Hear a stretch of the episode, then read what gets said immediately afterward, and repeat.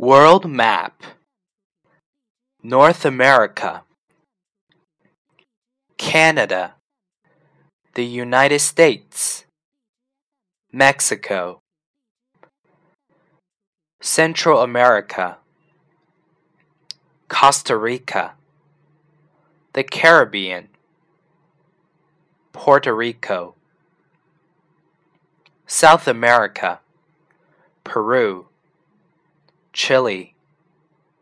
Brazil, Africa, Morocco, Kenya, Europe, Germany, Great Britain, France, Spain, Italy, Asia, Russia, Turkey,